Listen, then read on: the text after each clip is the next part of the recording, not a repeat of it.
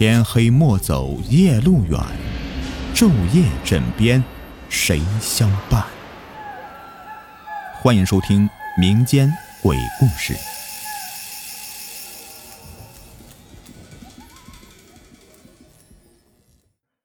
Hello，你们好，我是雨田。今天的这个故事啊，是来自听众的一个投稿，名字叫做《尸变》。这个是发生在我老家的故事。那是在一九九零年，当时北方的农村呢还很落后。那时候老家的村子里面有一户人家发生一件怪事儿。当时那户姓李的人家呢，小儿子刚娶了一个媳妇。听说当晚婚宴结束以后啊，宾客散去，李家小儿子的新媳妇因为彩礼问题呢和婆婆发生争执，两人一直吵到了三点多钟，然后李家婆婆就心脏病。病发死了。据说呀，当时吵着吵着，李奶奶就捂着心脏啊跪下来，一副很难受的样子。那小媳妇还讽刺说：“装什么装啊，老东西！”当其他人发现不对劲儿，要把李奶奶呢背到县医院的时候，她就死在了路上。李奶奶死后啊，她的儿子和丈夫自然是很悲痛的。没想到红事变白事啊！按照当时农村的规矩，人死后啊要在家中停尸七天。这怪事儿就发生在停尸的第三天深夜两点多。没想到啊，这件事情竟会影响到村子里面整整一代人呢，成为他们挥之不去的梦魇。多年后经历过这个事的人说起，还依旧是。心有余悸。据说当时半夜两点多，李家的人呢都在厅堂守灵。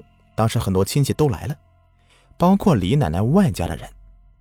他们守灵的时候啊，突然李家养的一只老猫，不知为何一下子跳到李奶奶躺在棺材的尸体上。李家人当即就把那个猫给赶了下去。可是大概过了有十多分钟左右。厅堂里的人呐，突然哭着喊着跑出来。原来，李奶奶的尸体一下子从棺材里边坐了起来，然后呢，就走下棺材。他们当时就知道不对劲儿了。李家人从厅堂跑出来后啊，全村人都知道了。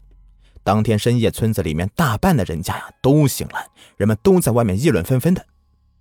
当时有一个有经验的老人，就对李家人说：“你们还愣着干啥呀？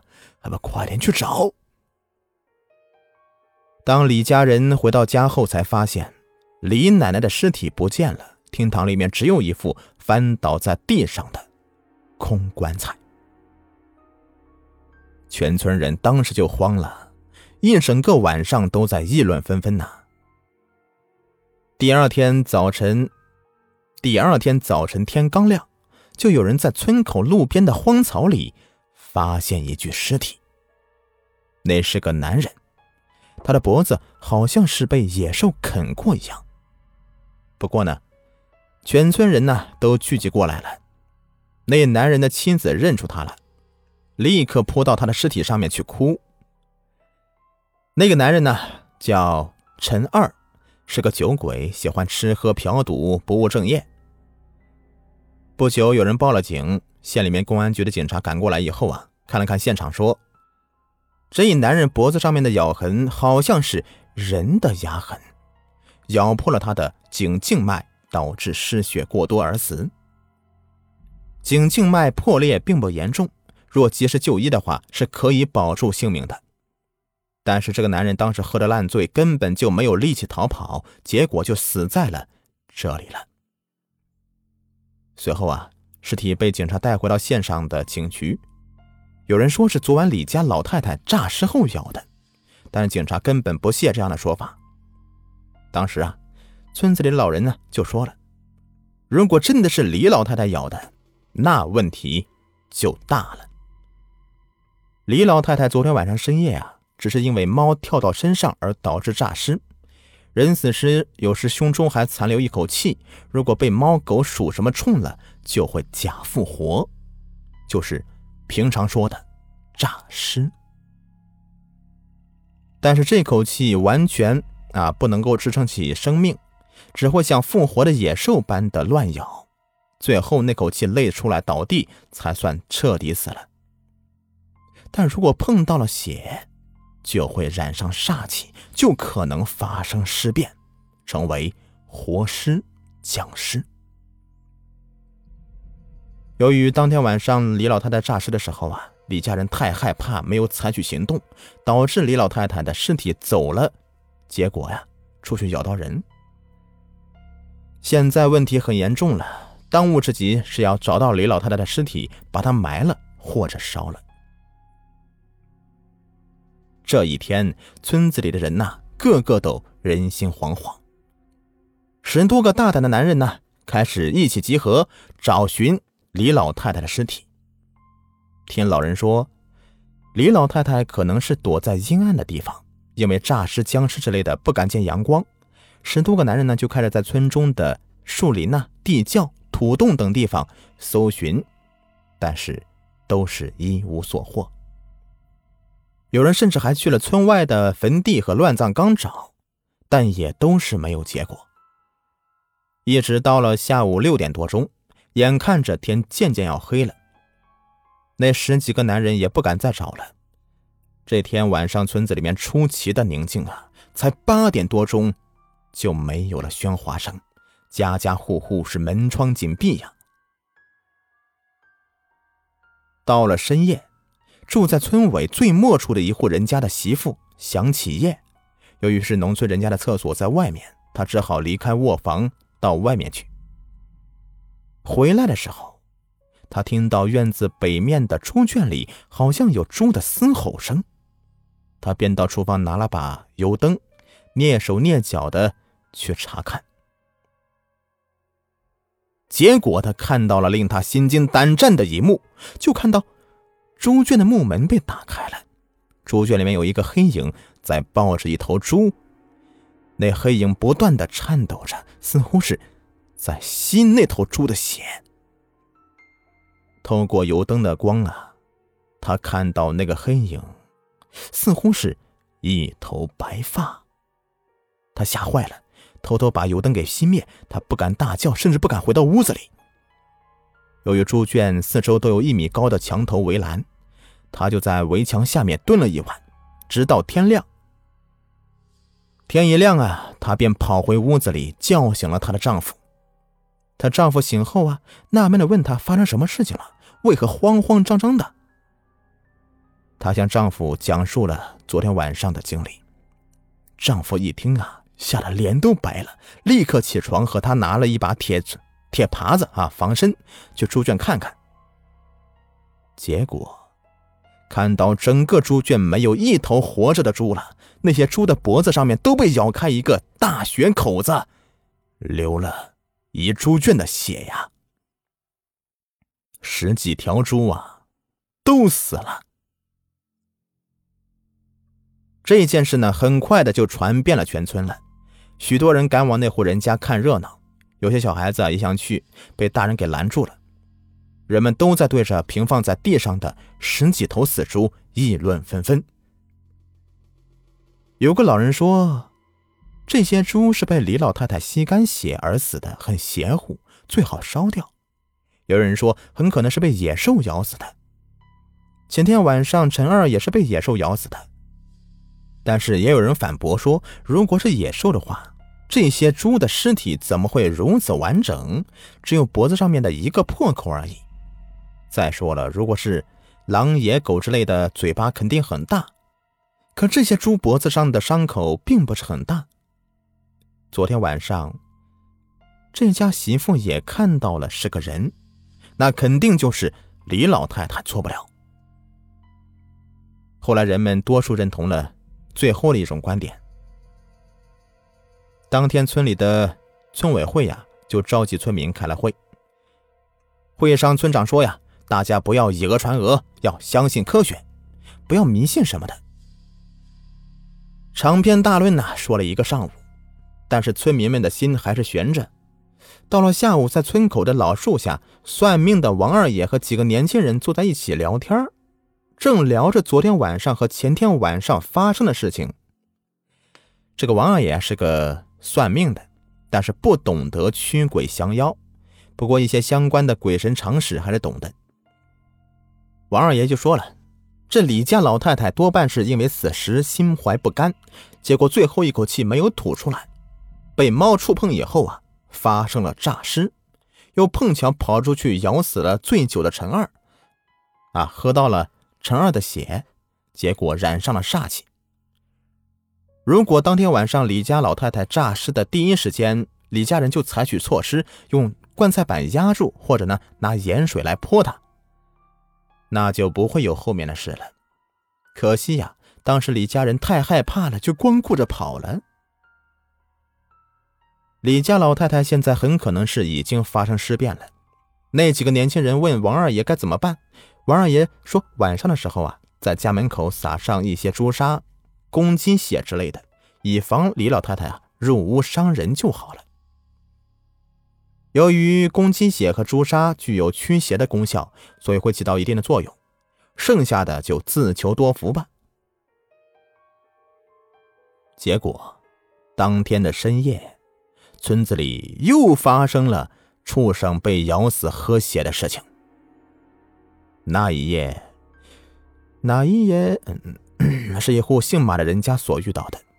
大概是在后半夜，马家十岁大的孩子跑到夫妇二人的炕上，摇醒了二人，说听见后院的羊在叫。马家夫妇一听呢，也是害怕的要死，毕竟村子里面出了流言。于是，夫妇二人呢抱着孩子在炕上坐了一晚，直到天亮以后啊，他们才敢出去查看。一到后院呢，他们就看到了遍地的死羊啊，这些羊的喉咙被咬破，早已断气多时。他们还在后院的泥地上面发现了许多，哎，裹小脚的鞋印。按理说，解放以后啊，农村地区就不再允许缠足。有裹小脚的一定是上了岁数的人，村子里上了岁数又有缠足的老太太呀，有十多个，但他们都不可能在深更半夜的跑到人家家里去啊，还咬破畜生的脖子喝血。他们又联想到了李家老太太，把村子里其他人叫来以后啊，全村人再次的炸开锅了，许多人都肯定了是李家老太太咬死畜生的说法。这一整天呢，村子里的村民们彻底无心再做其他的事，甚至有人报了案。这县里的警察呢，赶到以后查了半天，也没说出个所以然来。而村子里的一些胆大的人呢，又开始组织去找寻李家老太太的踪迹。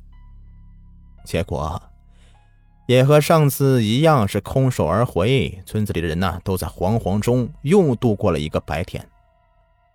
结果呀，到了这天晚上，村子里又发生了更加骇人的事情。这一次的受害者呢是人。当时是晚上十点左右，村子里有两个无所事事又喜欢吃喝嫖赌的男人，刚从隔壁村的集市回来。这两人喝得醉醺醺的，结果其中有一个人想去上厕所，叫另外一个在外面等他。当时农村的厕所啊都是非常简陋的。用砖头围起几堵墙，再用几块木板充当门，下面是一条臭水沟，就完事儿了。当时啊，其中一个进厕所，刚蹲下，就听到外面传来奇怪的声音，那声音像是乌鸦的叫声，又像是女人的笑声。过了一会儿，他又听见他朋友凄厉的惨叫声。他站起身，隔在门板，抬头向外一看呐。他的酒立马就醒了。境外，他看到一个穿着蓝缕寿衣、满头白发的身影，正扑在他朋友的身上，咬着他朋友的脖子。他朋友在不断的挣扎着，因为喉咙被咬住，嘴里发出咕噜咕噜的声音，血就顺着往下流。那身影分明就是一个老太太，她的脸发黑。眼睛蒙上一层灰色的薄膜，像是不新鲜的紫葡萄。这骇人的一幕啊，吓得他是双腿发软，屎尿都拉在裤子里了。过了一会儿，那身影松开了双手，他的朋友无声无息的倒了下去。待那个身影走远以后，他推开厕所门板，连屁股都没擦，没命的朝家的方向奔跑。到家以后，他拼命的敲门，他家人终于给他开了门。一进门呢，他家人见他裤子还湿着，还一身的屎臭味觉得很奇怪，便问他发生什么事情了。他就慌慌张张的向家人说出了事情的经过。家人一听呢，着实大惊啊，立刻锁好门窗。而当天晚上，村子里好几户人家养的畜生也遭到了残杀。天亮以后。村民们在公厕的外面发现了被咬死的那名男子的尸体，他的脖子被咬了一个血窟窿，血流了一地，早已气绝身亡。前来围观的村民中，有人在议论纷纷，说昨天晚上家里的猪崽子也被咬死了，最大最肥的一只老母猪啊也不见了，还有人说家里的鸭子和羊也死了。卷子里还有裹小脚的脚印，大家都在议论纷纷了，说我李老太太怎么又出来喝血了？这次又弄出人命了。村民们决定不能再坐以待毙了。之后又有人报了警，县里警察赶到现场以后啊，勘察现场，说这男人的脖子上面咬痕像是人类的齿痕，也没多说。哎，就把尸体给拉走了。当天下午，有人去隔壁村呢，请了一个会驱鬼的道士。那人大概有四十多岁，在隔壁村呢，专门替人驱邪的。村子里花了四十块钱把他请过来。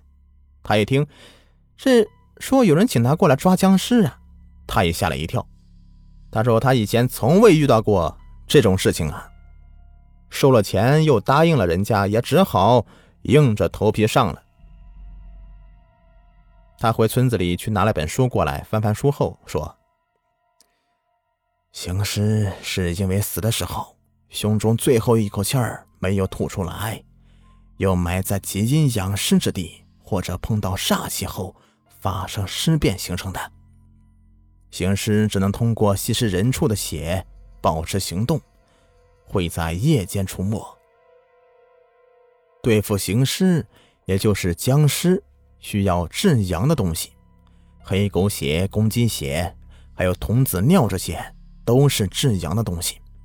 把它们混在一起，熬成一锅百阳汤，就能对付对付僵尸这些至阴的妖魔鬼怪。除此以外，僵尸还怕桃木这类东西，于是大家就开始制定了一套方案。在收集好了黑狗血、公鸡血、童子尿，还有桃木钉等东西以后，将黑狗血、公鸡血等熬成一锅浓浓的汤，再用一个坛子装好。到了晚上，村民们呢就牵来一头羊，拴在一棵树上，在一旁蹲着十多个大男子，就等着李家老太太出现。等了很久，一直没有动静。有几个男人都已经开始打盹了，但是就在十点多钟的时候，后山的林子里突然传来一阵怪异的声音，就像那种既像乌鸦又像是笑声的声音，在场每一个人的神经啊都紧绷了起来。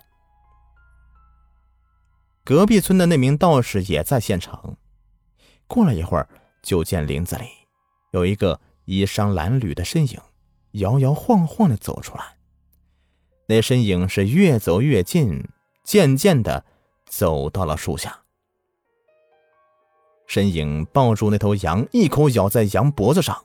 躲在一旁的十几个男人点燃了手里的火把，朝他冲过去。李家老太太看到很多人手里还拿着火把，便转身呢跑回到林子里。几个男人也追过去，一到林子里，李家老太太。便没有了踪影。林子里一片漆黑，还有很多的树木和杂草。到了林子里，十多个大男人也不敢再追了。正当他们要掉头往回走的时候，隔壁村的道士叫住他们。道士说：“明天就是鬼节，农历的七月十四。到那时候，鬼门关大开，天地间阴气最重。李家老太太煞气已经很重了，如果再让她吸足阴气，他就会成妖。到那时候，想对付他就难了。所以要在今天晚上子时，鬼门关大开之前抓住他，并且降服他。”听了道士的话。那十多个男人呢，也只好硬着头皮找下去了。不久，有人在地上发现了血迹，大家便顺着血迹开始找。找着找着，找到一半，有一个较胖的男人叫苏三，不当心踩到一个窟窿，就感觉脚底下一松，便滑了下去。掉下去以后啊。就发现这下面的空间很大，苏三左右左看右看，掉在地上的火把还未熄灭，苏三就捡起地上的火把朝前走去。渐渐的，他发现这似乎是一个很大的地道啊。走了一会儿，他正想寻找出路呢，他就听到前方拐角有奇怪的声音。苏三蹑手蹑脚的走过去，借着火把的光亮，他看到一个衣衫褴褛的身影立在那里，手里还抓着一条蛇，那正是李家老太太。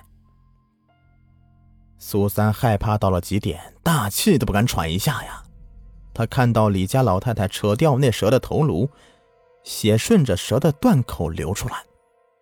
而李家老太太正在张开嘴巴，咕噜咕噜的喝那条蛇的血，似乎是很享受。苏三悄悄的照着原来的路返回，又费尽力气顺着掉下来的洞口啊往上爬，终于是上来了。一出来，苏三便大叫其他人的名字，其他人都聚集过来以后啊，苏三便对其他人说。自己掉下洞口所看到的，他们都觉得，原来这里有这么大一个地洞啊！众人商量以后啊，决定叫其中一个人回去拿些畜生的血和网具来，用血洒在苏三掉下去的洞口，引出李家老太太，然后呢，再用这个网网住他。之后呢，再用准备好的百羊汤泼向他。用桃木钉插进他的心脏，准备好用血洒在了苏三之前掉下去的洞口。众人在一旁躲着。过了一会儿呢，便听到底下有动静，就看到一个身影从洞口爬了出来。他浑身发黑，众人见状呢，立刻扑过去用网网住他。其中拿着百羊汤的人呢。脚下绊到了石头，摔倒在地上，坛子也摔破了，白羊汤也洒了出来。李家老太太被网网着，口中发出不属于人的吼叫声。没有了白羊汤，过了一会儿，李家老太太撕破了网，将众人掀倒在地上。网呢被撕破以后，李家老太太似乎是很愤怒，抓起其中一个人，将其重重的摔倒在地上，以后啊就扬长而去。已经过了子时了，其余的人呢也不敢再找了。被摔倒在地上的那个人是口吐鲜血，不能动弹。当天深夜，众人将他送到县医院以后啊，发现他的脊椎骨断了。第二天，似乎这个天呢很早就亮了，但村子里的人呢都陷入了恐慌之中。因为那名道士说了，到了鬼节，李家老太太吸足了阴气。就会成妖，而此时最难过的就是李家的人了。李家小儿子跪在母亲的牌位前是痛哭啊，说母亲如果觉得自己不孝顺才这样，那现在就可以来取了自己的性命。后来呀，人们才知道，原来那晚苏三掉下去的那个洞里是一个地道，是在抗日期间修建的，很隐秘的，从来没有人知道。李家老太太呀，一直就藏在里面，也难怪之前一直找不到她，但现在也不见踪影了。隔壁村的道士啊，天亮以后就要走，说今天是鬼节，李家老太太她也实在是没有办法对付。村子里人呢，都纷纷挽留他，还承诺给他一百元钱。嗨，在金钱的诱惑下呀，那名道士最终还是答应了。经过一番的讨论，隔壁村啊，这个道士最终决定要开坛做法，而开坛的地点就在李家。李家人呢，最终也答应了，只是李家小儿子的媳妇哭哭啼啼的，说什么也不答应在家做法。但最终强拗不过公公丈夫，还有丈夫的哥哥，她只得答应。在当天下午，她便收拾好东西回娘家暂住去了。到了晚上天黑以后，李家的每一间房屋都贴满了符咒。隔壁村那名道士在李家大院里面设坛，桌上放着香炉，插满了香，摆着土地公、观音、如来佛各路神仙的神像。桌子一旁还摆着一大碗的鸡血。李家大门上挂着十多个镇鬼铃，门外洒满了畜生的血。那名道士说：“今晚是鬼节，阴气最重，属鼠的、属羊的、属猪的人呢。”千万不要看李家老太太的脸，否则很容易被她摄走魂魄。到了晚上九点，李家的大门外突然传来一阵不属于人的吼叫声，紧接着镇鬼铃就剧烈的摇晃起来。过了一会儿，大门被推倒，一个身影赫然出现在门外。他穿着蓝缕的黑色寿衣，正一步一步的朝院子里走来。他的脸和手脚发黑，他浑身都发黑，就好像是木炭一样。他的眼珠子看不到眼白，只有灰蒙蒙的一片。他一步一步的走来，院子里的人呐都被吓得缩成一团。那名道士似乎也很害怕。他用颤抖的手抓起一把符咒扔过去，那符咒漫天的飘洒，但对李家老太太似乎没有用。他又拿起桌上的桃木剑，朝着李家老太太刺过去。也许是那把剑太脆了，竟然没有刺入李家老太太的身体里，就折断了。但李家老太太似乎是被激怒了，她抓住那名道士，将他提了起来，一口咬在那名道士的脖子上。那名道士不断的惨叫声，血滔滔的就流了出来。此时无人敢上前去施救。过了几分钟呢，那名道士就断气儿了。那名道士死后，李家老太太上前掀翻了设坛用的桌子。李家大儿子是哭着喊着要妈妈，要冲过去，但是被人死死拉住。李家老太太一步一步的向前走来。在场的人呢，无不心惊胆战，有几个男人甚至吓尿了裤子。这时候，有人捡起地上散落的仅剩的最后一小碗鸡血，泼向了李家老太太，血泼到李家老太太脸上，她发出一声惨叫声，转身就逃离了。然而，更加可怕的事情在当天晚上并没有结束。在人们散去以后的当天的深夜，李家小儿子就被发现惨死在了屋里。李家小儿子的死法和前面几个人一样，都是被咬破脖子、失血过多而死的。李家小儿子的房屋的门呢，也被破坏了。通过这一系列的恐怖的事件，恐惧早已在村子里如瘟疫般的蔓延开来。许多人都选择搬离村子，就连邻着好几个村子呀，也都是感到恐慌不已。然而，就在几天以后，有人请了四川一名得道高僧过来。那名僧人呢，已经年过近百，原为四川大悲寺住持，因路过此地修行，又听闻此地有村庄遭此劫难，因此愿助众生脱离劫难。那名高僧愿意来，村民们自然是高兴无比。但有人也表示怀疑，因为上回那名道士都死在了李家老太太手里了，这回这名老和尚能否对付得了，也不得而知啊。但事到如今呢，也只能赌一把了。那名老和尚拿着佛衣穿着僧衣，一副慈祥的模样。来到村口以后，他掐指算了算，接着。前往李家，人们都很好奇，为什么他知道是这户人家呢？之前都没有人告诉他是村里哪家人出了这个事儿。到了李家以后啊，那名僧人直接就道明来意。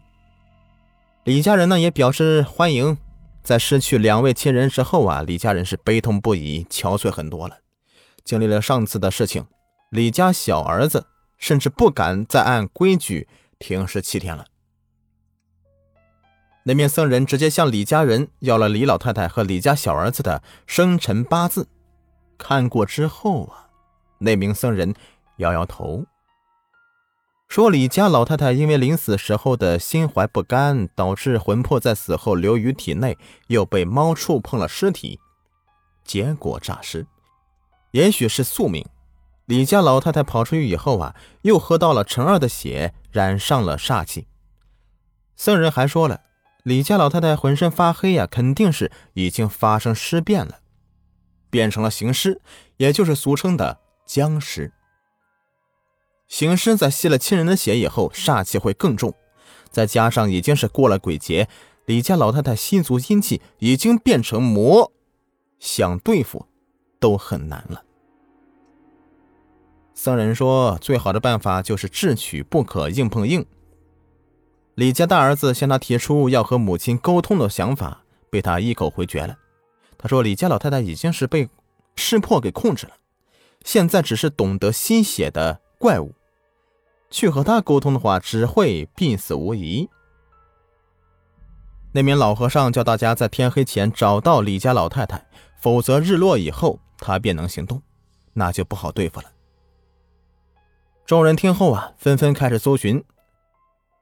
老和尚说：“行尸会躲藏在阴暗的洞里，因为更接地气。”所有人都是从上午一直找到下午也没找到，眼看天就要黑了。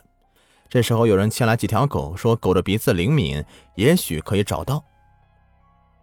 到下午六点的时候，几条狗对着一个地方狂吠，众人赶过去，终于在。一个坟地旁边竹林的一个洞里，找到了李家老太太。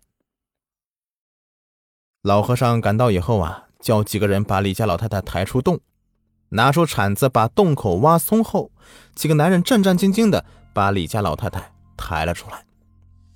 众人把她放在担架上，就看到她浑身发黑，穿着蓝缕的寿衣。李家大儿子赶到以后啊，看到母亲的样子，立刻跪倒在地上，哭着喊妈呀。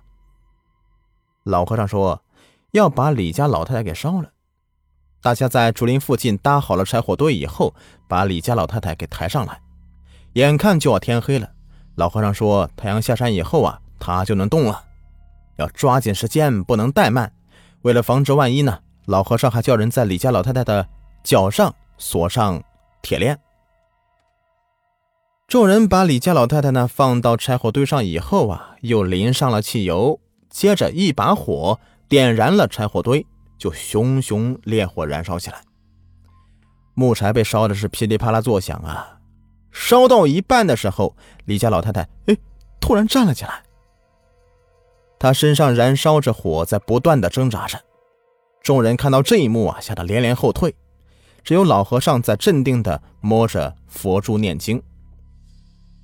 李家老太太身上的燃的火在不断的挣扎着，口中发出怪异的嚎叫声，但她的脚上却锁着铁链，无法挣脱和逃离。过了十多分钟以后，铁链居然断了，李家老太太从燃烧的火中跳了下来，浑身燃烧着火，逃向了竹林里。老和尚立马叫人去追，众人拿着锄头等利器，跑到了竹林里面去围堵李家老太太。竹林并不大，李家老太太身上燃着火，很快就被发现了。追上以后，众人就拿着锄头围住他。老和尚很快就赶到了，他脱下了脖子上的佛珠，套到他的脖子上。李家老太太不断挣扎着，似乎想要甩掉脖子上面那个佛珠。老和尚见状呀，又拿出事先预备好的童子尿泼到他身上。片刻之后，李家老太太渐渐的僵住了，然后倒下去。老和尚向前看了看，拿出一根杵刺在他的喉咙上，又拿了一把马刀砍掉他的头。在场的人呐，无不看得目瞪口呆。此时，李家老太太已经是身首异处了。老和尚叫人把她抬去，重新给烧了，之后事情才太平起来。几天后，村子里的人呢，又恢复了正常的休息、正常的作息。但多年以后经历过的人呢，还是无法忘怀的。如今的村子里的这个事情，仍旧是禁忌，不得随便提起。但在其他地方，却成为人们的。茶余饭后的谈资。好了，这样一个离奇的故事就讲完了，感谢你们的收听，我们下期再见，拜拜。